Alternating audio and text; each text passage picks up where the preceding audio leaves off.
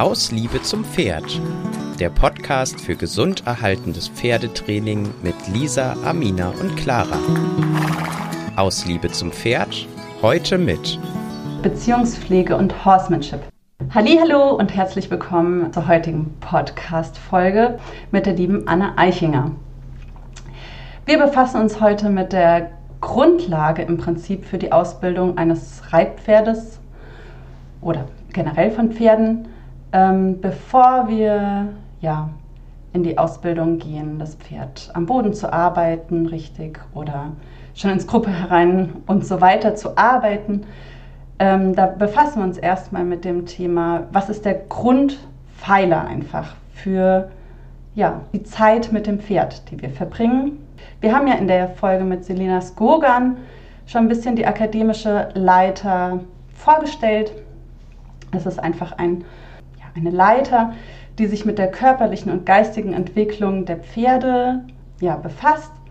Da geht es äh, dann los mit der Beziehungspflege und dem Horsemanship. Dann geht es über in die Bodenarbeit, ins Longieren, Einreiten, die Zirkelarbeit, dann Seitengänge und so weiter bis zur Piaffe und so weiter.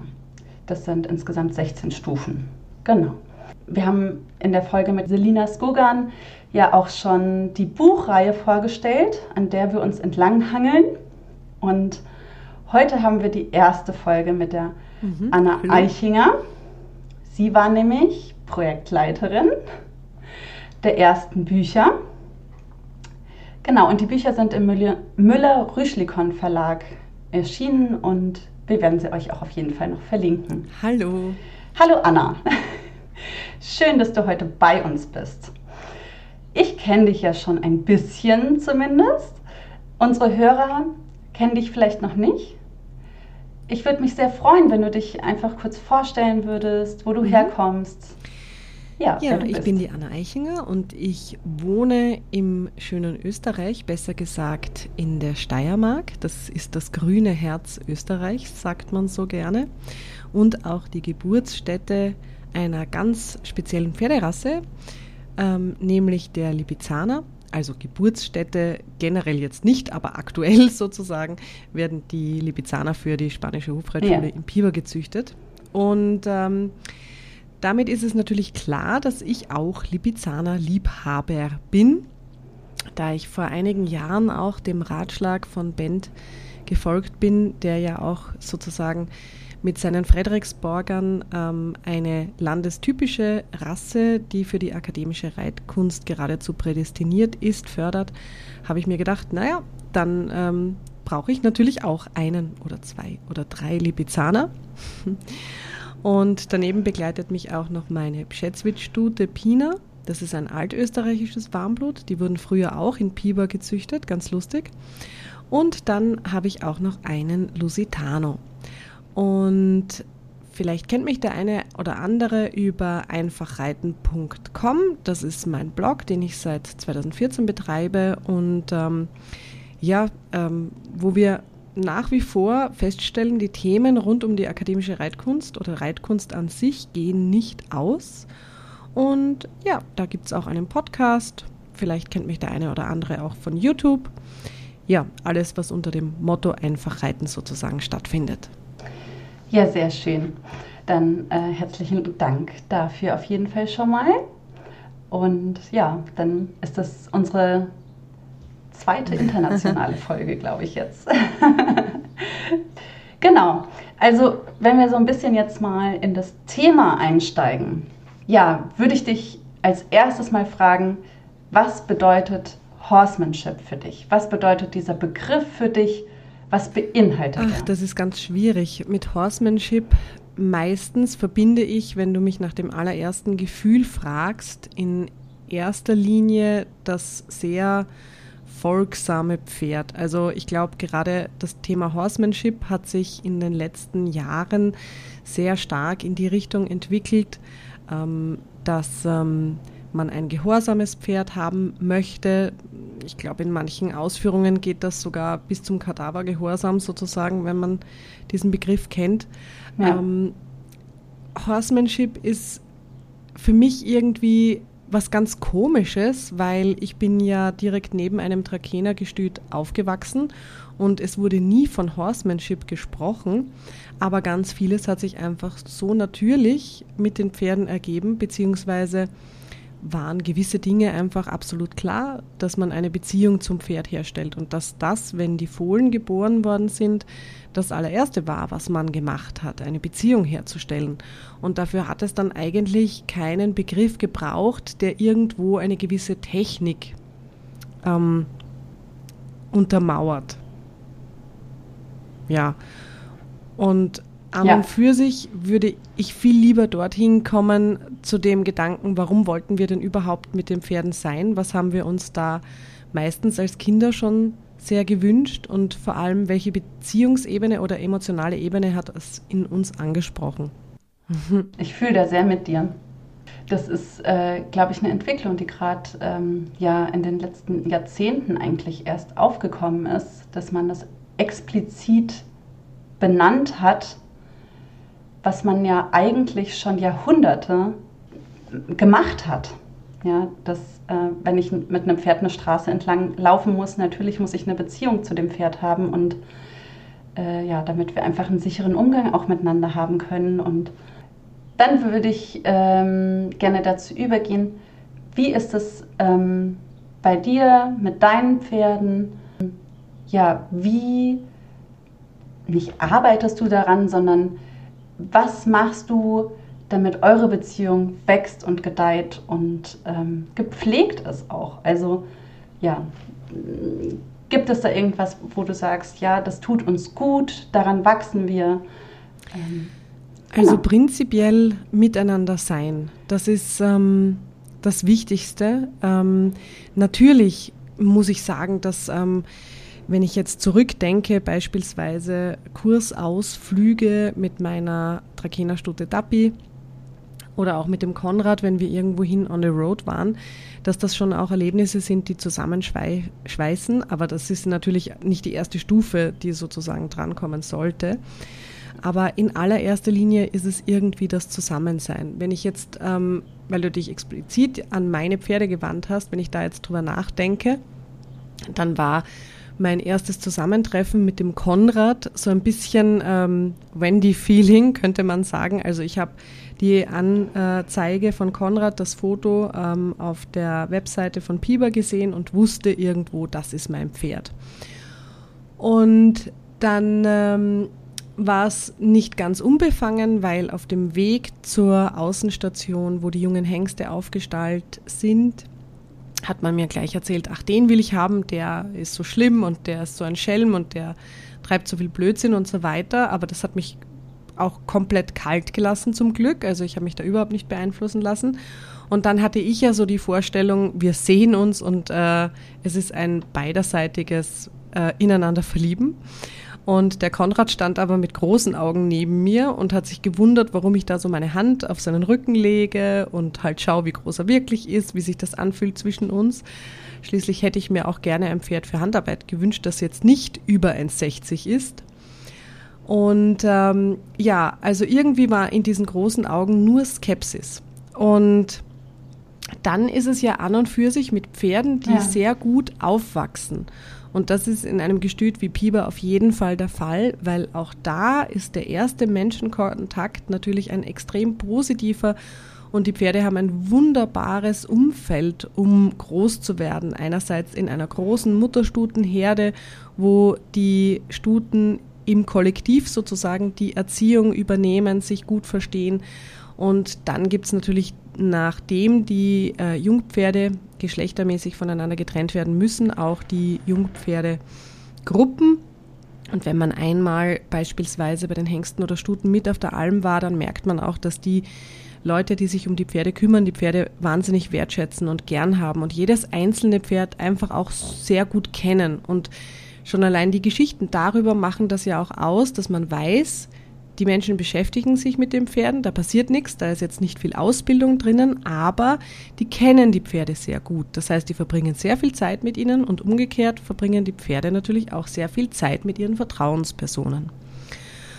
Und der Konrad ist an einem Wochenende, da hatte ich ein äh, Seminar, einen Vortrag auf, einem, auf einer Messe, ähm, ist er direkt in die Tierklinik von Piber aus gekommen und äh, wurde dann ähm, kastriert. Und ähm, ich habe ihn mhm. nach der geglückten Kastration äh, besucht und es war wirklich seltsam, weil irgendwie hat er gespürt, ich bin jetzt da sein Mensch, okay, und war mir gegenüber wahnsinnig freundlich und da war irgendwo das Eis total gebrochen. Also keine großen Augen, die mich irgendwie merkwürdig anstarren oder irgendwie da Zweifel haben, sondern es war total klar, okay, gut passt, wir sind jetzt zusammen. Und von da an hat es eigentlich Schön. auch überhaupt ähm, nichts gegeben, woran wir da irgendwie arbeiten mussten.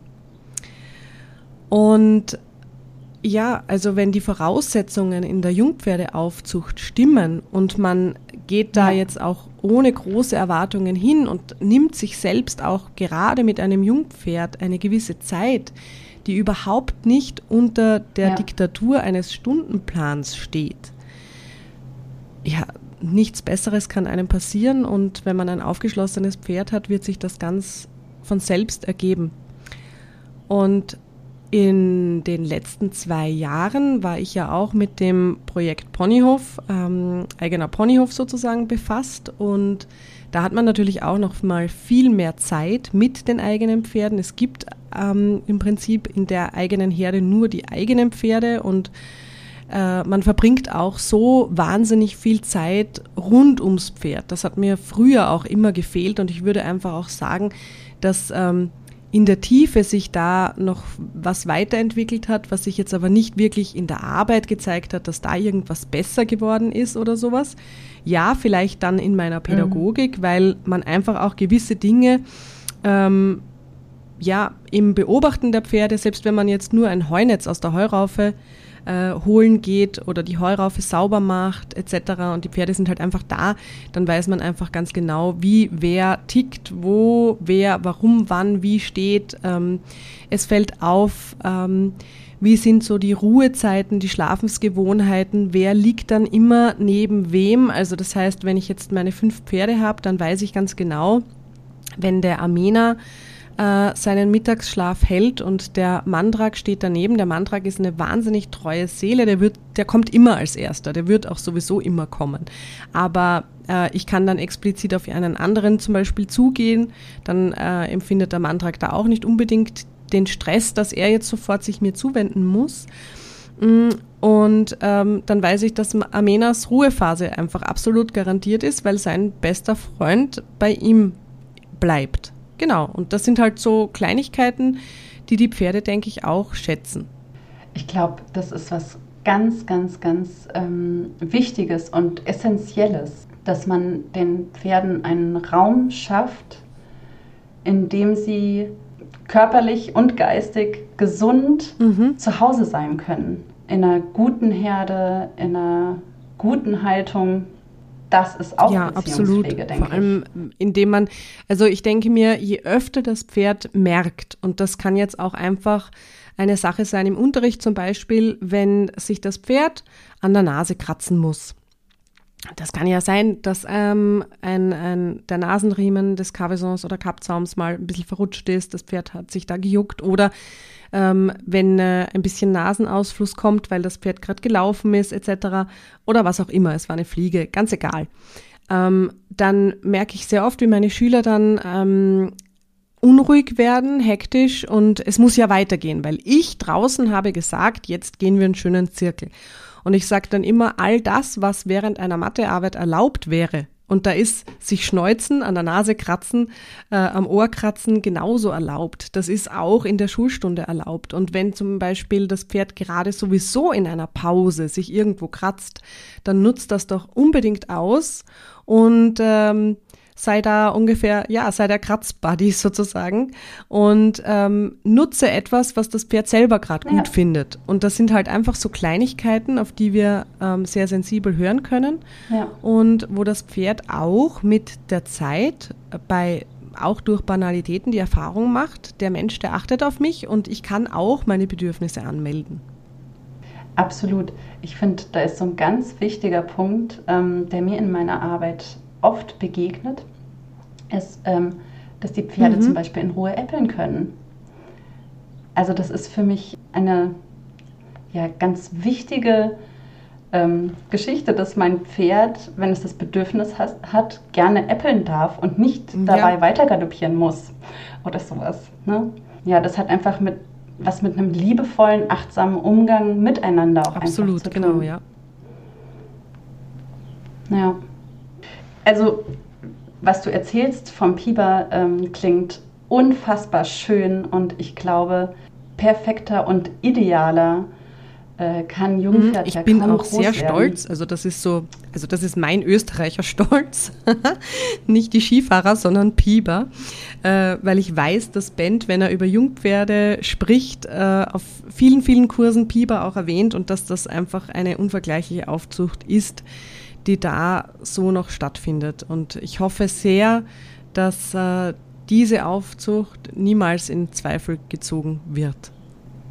Ja, also ich denke, da wird ein Grundpfeiler gelegt, der einfach ähm, unfassbar wichtig ist. Und ich glaube, das äh, muss viel, viel mehr wieder in die Köpfe kommen, ähm, ja, dass Jungpferdeaufzucht mhm. unfassbar wichtig ist. Ja, viele Probleme Richtig. auch gar nicht es erst macht einfach lässt. die Sache so viel einfacher. Ja, und wie oft wissen wir überhaupt gar nicht, wie sind unsere Pferde überhaupt groß geworden? was haben die in ihren jungen Jahren überhaupt erlebt? Ähm, wie war ihre Beziehung überhaupt zum, zu, zum Menschen? Wie war ihr erster Kontakt? Ja. Oder haben sie einfach nur ja, auf einem Paddock gelebt also, mit ihrer Mama und durften nicht über eine grüne Wiese hüpfen und sich freuen und äh, Tag und Nacht mhm, mal draußen richtig. sein oder so. Ne? Ähm, da kommen wir zur nächsten Frage eigentlich schon nicht jedes Pferd hat so einen wunderschönen Start, ähm, wie dein Konrad, wie du es jetzt erzählt hast. Ähm, von daher gibt es ja doch manch eine Hürde, die man auch zu bewältigen hat mit jungen Pferden. Wie, ja, wie gestaltest du es, wenn du zum Beispiel ähm, ja, in, im Unterricht oder sowas ähm, einem neuen, also einem neuen Besitzer Pferdepaar begegnest oder einem jungen Pferd, ja, was gibst du für Ideen oder Anreize mit, wie eine junge Beziehung im Prinzip äh, gut gelingen kann, wie kann sie wachsen, ähm, ja, wie kann mhm. sie. Also zunächst ja, einmal ähm, finde ich, dass es auch da einen großen Wandel gegeben hat. Ähm, natürlich befinden wir uns in einer Blase, die ohnehin schon sehr viel Reflektiertheit und Achtsamkeit mitbringt. Also ähm, ich müsste jetzt wirklich, wirklich nachdenken, wann ich auf das letzte unpassende Paar dahingehend gestoßen bin, dass der Mensch komplett überfordert war, weil die Schüler haben sich in den letzten Jahren auch bevor das nächste neue junge Pferd kommt, wirklich irrsinnig viele Gedanken gemacht. Und meistens ist das junge Pferd ja auch schon das Nachfolgepferd, wo man schon sehr, sehr viel gelernt hat. Also man startet nicht wirklich komplett mit einem Youngster. Mm. Aber wenn ich jetzt, ähm, ja, wenn ich jetzt drüber nachdenke, einerseits ist es so, dass ich mir ein Paar immer so ein bisschen ansehe wie in einem Theaterstück. Was erzählen mir die beiden da gerade? Ähm, also es ist wie in einer wahrscheinlich Paartherapie, man lässt mal beide sprechen. Und dann ähm, stellt man ja auch schon fest, welches Bild habe ich da als Zuschauer in der ersten Reihe. Ähm, stimmt das, was der Mensch mir auch über das Pferd erzählt, tatsächlich überein, wie ich das Pferd wahrnehme? Und ergeben sich daraus vielleicht auch Handlungsstränge, die der Mensch setzt, die vielleicht gar nicht notwendig wären oder es spiegelt sich äh, im Menschen ähm, ein ganz anderes Thema, wie zum Beispiel ähm, ja der eigene Kadavergehorsam, den wir in unserer Leistungsgesellschaft so extrem mitbringen, dass wenn jetzt auch jemand von außen sagt, ach, ich würde mal einfach nur gern sehen, wie er miteinander angeht und wie er miteinander stehen bleibt und dann gelingt ein Halt nicht und dann wird man hektisch und äh, das eigene Stresslevel steigt und das Pferd hat eigentlich eine ganz gute Verbindung zum Menschen gehabt, ist vielleicht auch noch auf einem Kurs in der Fremde zum ersten Mal und orientiert sich natürlich an seiner Bezugsperson und sagt, oh Gott, da fahren gerade die Stresslevel hoch, also mache ich mit. Und ähm, eigentlich ist das dann erst nachher passiert, nachdem der Mensch sich gestresst hat. Ja, und so geht das dann halt ja. einen, einen Kreislauf. Also das heißt, ähm, ganz oft sind es einerseits äh, Dinge, ja, äh, die ich versuche von vornherein auszuschalten, nämlich, dass Schüler ja oft sehr gerne in eine Stunde kommen und klar, das ist auch absolut logisch. Wenn ich zu einem Trainerkollegen gehe, dann möchte ich ja auch an den Dingen arbeiten, wo ich das Gefühl habe, ich stehe jetzt an oder ich bräuchte einen Ratschlag. Aber es ist ganz wichtig, wie ich das formuliere. Weil ich kann natürlich hergehen und sagen, mein Pferd kann sich wunderbar entspannen und eigentlich kommen wir immer auf ein sehr entspanntes Energielevel zurück. Probleme bereitet mir die Motivation für einen etwas energetischeren Galopp.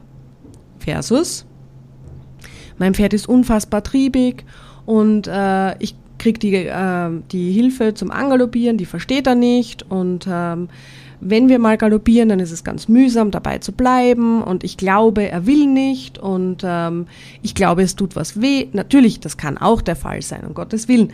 Aber wir suchen häufig einerseits natürlich die Probleme sehr im Außen und meistens bei unserem Gegenüber und nicht bei uns selber. Und ganz wichtig, wir vergessen viel zu häufig zu erwähnen, was das Pferd eigentlich gut kann wo seine Stärken liegen und es macht einen riesigen Unterschied aus, wenn ich immer über die Stärken des Pferdes reflektiere und diese mit einbeziehe, auch wenn ich einen Satz mit aber habe. Das, also mein Pferd ist in dem gut, aber, weil es ist ja auch vollkommen in Ordnung, wenn man sagt, man möchte gern wo, gemeinsam wohin kommen. Sehr schön. Ja, so ähnlich ähm, empfinde ich das auch. Genau, wenn man schon so ein bisschen Erfahrung auch gerade in der akademischen Arbeit hat, dann hat man schon so ein gewisses Mindset, auch wenn man sich äh, dann das Nachwuchs oder ja, junge Pferd dann holt, dann hat man schon gewisse, ja, einen gewissen mhm. ja, Fokus einfach auch. In dem, Aber auch wenn man neu ist. in der akademischen Reitkunst ist, also ich glaube, die akademische Reitkunst attrahiert generell Menschen, die einen sehr achtsamen Umgang mit dem Pferd pflegen wollen. Also die auch ja. beim Nachdenken über, ähm, was könnte ich reitweisen technisch, auch wenn ich mit meinem Pferd eine gute und sichere Zeit im Gelände habe, was könnte ich dem äh, Gutes für seinen Körper tun oder in meine Ausbildung weiter investieren. Also generell, glaube ich, ähm, umgeben wir uns damit sehr achtsamen Menschen. Ja, empfinde ich auch so. Genau dann kommen wir langsam auch schon zum Ende der Folge. Ähm, ich wollte noch mal kurz auf einen äh, Satz eingehen, den Bent gesagt hat. Ähm, der ähm, mhm. steht nämlich auch in dem Buch. Und zwar, früher hieß Horsemanship mhm. Selbstverständlichkeit. Und das ist ja im Prinzip das, was wir auch zu Beginn der Folge gesagt haben. Ne? Das, was Jahr, Jahrhunderte lang oder vielleicht sogar Jahrtausende lang ähm, sehr selbstverständlich ähm, ja, mit den Pferden gemacht wurde oder auch ja, gelebt wurde. Ja, tatsächlich auch ähm, einfach im Alltag völlig selbstverständlich war. Und ähm, das finde ich ganz wichtig, dass wir uns da einfach auch nochmal so drauf besinnen, dass ähm, ja, wir einfach achtsam miteinander umgehen müssen, damit ähm, ja, alles einfach auch ganz entspannt mhm Also ich habe grundsätzlich das Gefühl, dass äh, die Beziehung mit dem Pferd etwas schon relativ Selbstverständliches ist, beziehungsweise dass die meisten Menschen ja sehr, sehr, sehr viel Zeit gerade mit diesem Thema verbringen. Und dass uns aber Selbstverständlichkeiten ganz woanders abhanden kommen nämlich beispielsweise selbstverständlich alle Gangarten in das Training, in das Miteinander mit dem Pferd mit einzubeziehen, alle Gangarten in ihrem Rahmen mit einzubeziehen, ähm, dass es ähm, selbstverständlich auch dazugehören darf, dass ich nicht jede Bewegung absolut kontrolliere, sondern dass ich das Pferd selbstverständlich auch ähm, mit einbeziehe mit seinen eigenen Bewegungsideen. Also ähm, ja, ich weiß, wir sind äh, verkopft und ähm, wir sind, ähm, mhm. ja, ich darf das sagen, wir sind schon gewissermaßen Nerds, was das alles anbelangt, aber ähm, manchmal beobachte ich schon, dass gewisse Selbstverständlichkeiten, die wir früher unbefangen, vielleicht auch in der Kindheit, wer schon früh zum Reiten angefangen hat, mit dem Pferd gar nicht mehr so leben. Und das empfinde ich aber auch als einen Verlust, wo ich mir denke, da müssen wir aufpassen, weil das natürlich auch komplett in die Beziehungsebene mit dem Pferd hineinspielt. Ähm, dann geht die, Freude, genau, genau. Geht die Freude auch leider oft. Ähm, also mein Lusitano Mantrak, genau. der ist im Vergleich zu den Lipizanern, also die Lipizzaner sind ja ähm, Eine Freundin hat das neulich äh, ganz lustig gesagt, ähm, nachdem der Schnucks, mein Jüngster, einen, äh, einen äh, Auftritt für eine Einheit sozusagen oder seine erste Stunde bei Rebecca Dahlgren am Kurs neulich hatte. Äh, ja, die Libizzaner sind einfach born to perform. Ich sage immer, sie sind kleine Beamte und ähm, Sie bringen wirklich auch so ein gewisses, äh, eine gewisse Nerdigkeit mit. Also mit einem Lipizzaner, also mit meinen zumindest und allen, die ich kenne, kann man wirklich auch eine, eine Sache im Detail sehr genau anschauen und man kann sie öfter wiederholen. Also ist ganz ein schöner Vorteil für sich selber, wenn man da nochmal reinspüren möchte. Das macht dem Lipizzaner an sich nicht so viel aus. Der Mandrak ist aber ein viel lustigerer Kerl. Also der braucht wirklich ähm, ja, so ein Überraschungsei in jeder Stunde. Spiel, Spaß und äh, Schokolade. Und ähm, wenn ich den Mandrak äh, mit der Bodenarbeit äh, so, mh, mm, ja, mh, mm, gequält unter Anführungszeichen hätte, ähm, ja, das klingt, da hinkt jetzt der Vergleich, wenn ich sage, wie bei meinen anderen Pferden, weil die habe ich natürlich nicht mit Bodenarbeit gequält, aber die hatten wahnsinnige Freude daran, jeden Tag zum Beispiel in einer Biegung im Gruppe herein tatsächlich ähm, Biegung vom äußeren Schenkel wegzuentwickeln und nicht nur ein Seitwärtstreten des äußeren Hinterbeins. Und der Mandrak, der ähm, schafft ein, hat eine Sache geschafft und hat aber, ähm, wenn ich dann zum Pitzeln angefangen hätte und gesagt hätte, schau mal, wir haben gespielt, ich packe einen Koffer und ich nehme mit eine Losgelassenheit über die Oberlinie und ich nehme mit eine Stellung und ich nehme mit eine mhm. Biegung um den inneren Schenkel und dann füge ich noch den äußeren Schenkel hinzu, ja. dann hätte der halt gesagt, ich packe meinen Koffer und ich habe jetzt den äußeren Schenkel.